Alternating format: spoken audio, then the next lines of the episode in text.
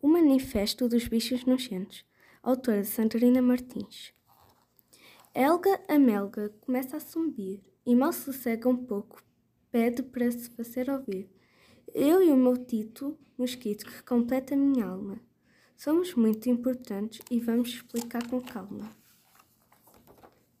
Todos nos veem com desagrado e emitem terríveis sentenças, pois logo se apressam em dizer: Ah, estes só trazem doenças. As nossas larvas pequeninas, na água doce, acham o seu desenvolvimento. Servem de manchar apetitoso aos peixes a quem dão sustento. Se as larvas desaparecessem, o impacto seria estrondoso. Como o homem apreciaria os peixes no rio majestoso?